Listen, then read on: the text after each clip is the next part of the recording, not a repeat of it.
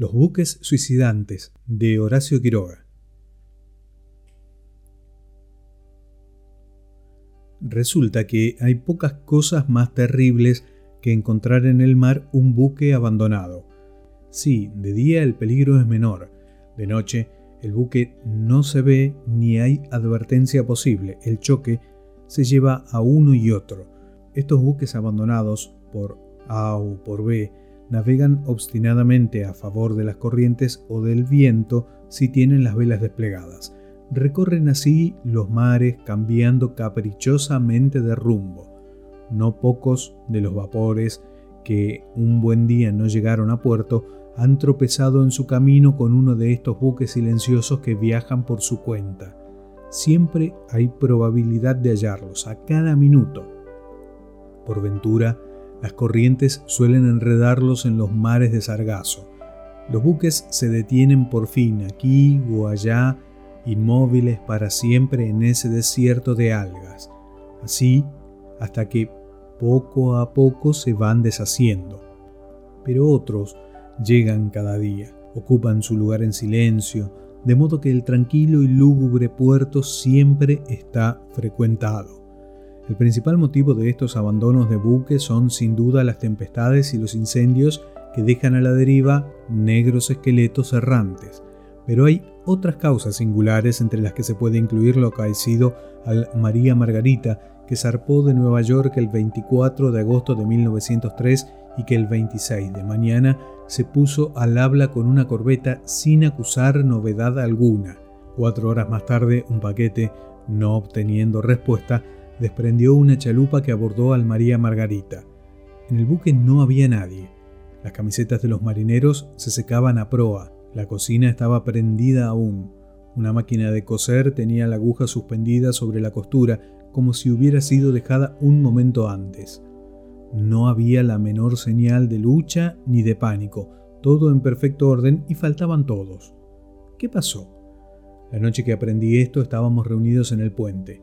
Íbamos a Europa, y el capitán nos contaba su historia marina perfectamente cierta por otro lado.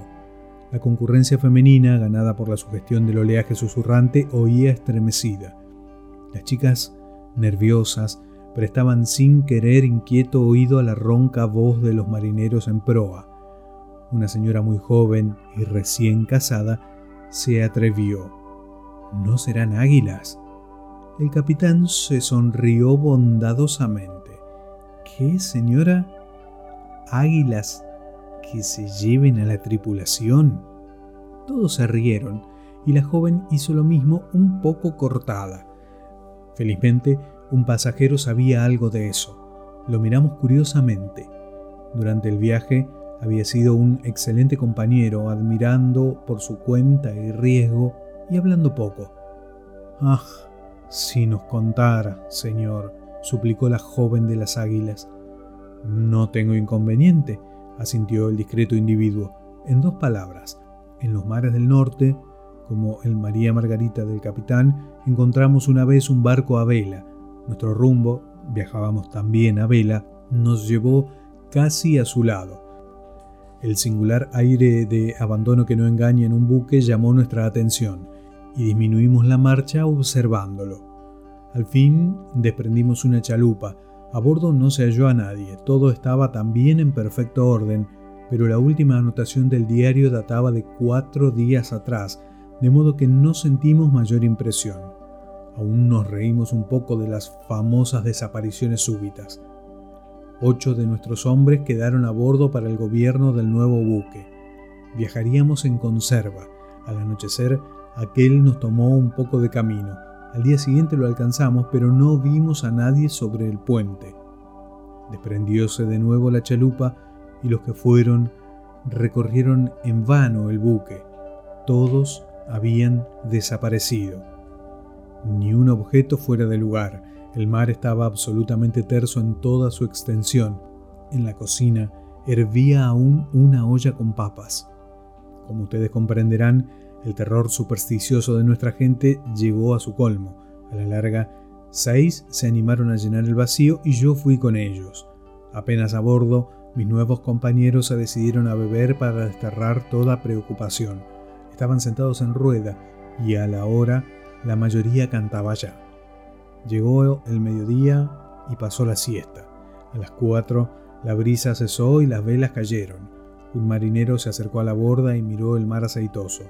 Todos se habían levantado, paseándose sin ganas ya de hablar.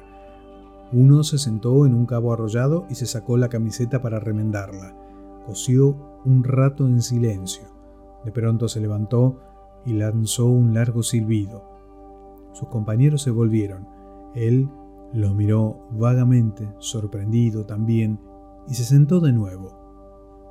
Un momento después, dejó la camiseta en el rollo, avanzó a la borda se tiró al agua. Al sentir ruido, los otros dieron vuelta la cabeza, con el ceño ligeramente fruncido, pero enseguida parecieron olvidarse del incidente, volviendo a la apatía común. Al rato otro se desperezó, restregóse los ojos caminando y se tiró al agua. Pasó media hora.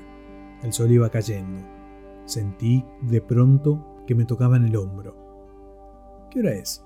Las cinco, respondí. El viejo marinero que me había hecho la pregunta me miró desconfiado, con las manos en los bolsillos.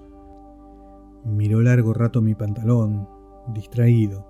Al fin, se tiró al agua. Los tres que quedaban se acercaron rápidamente y observaron el remolino. Se sentaron en la borda, silbando despacio con la vista perdida a lo lejos. Uno se bajó y se tendió en el puente, cansado. Los otros desaparecieron uno tras otro. A las seis, el último de todos se levantó, se compuso la ropa, apartóse el pelo de la frente, caminó con sueño aún y se tiró al agua.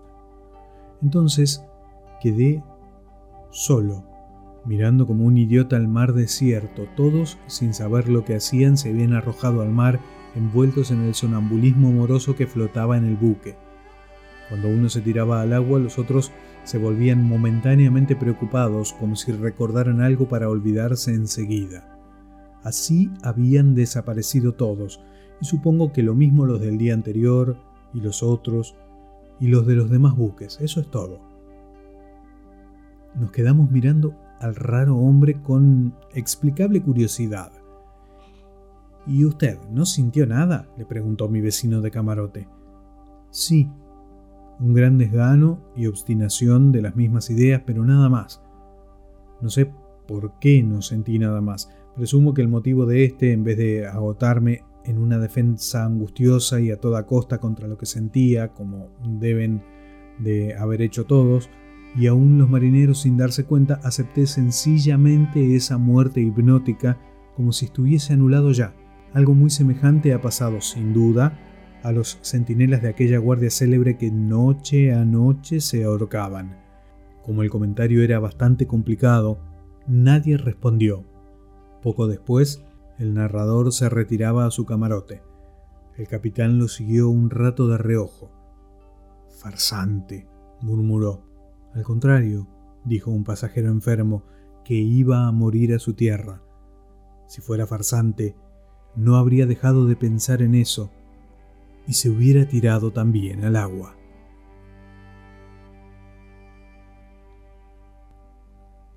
Del libro Cuentos de Amor de locura y de muerte de Horacio Quiroga, Los buques suicidantes,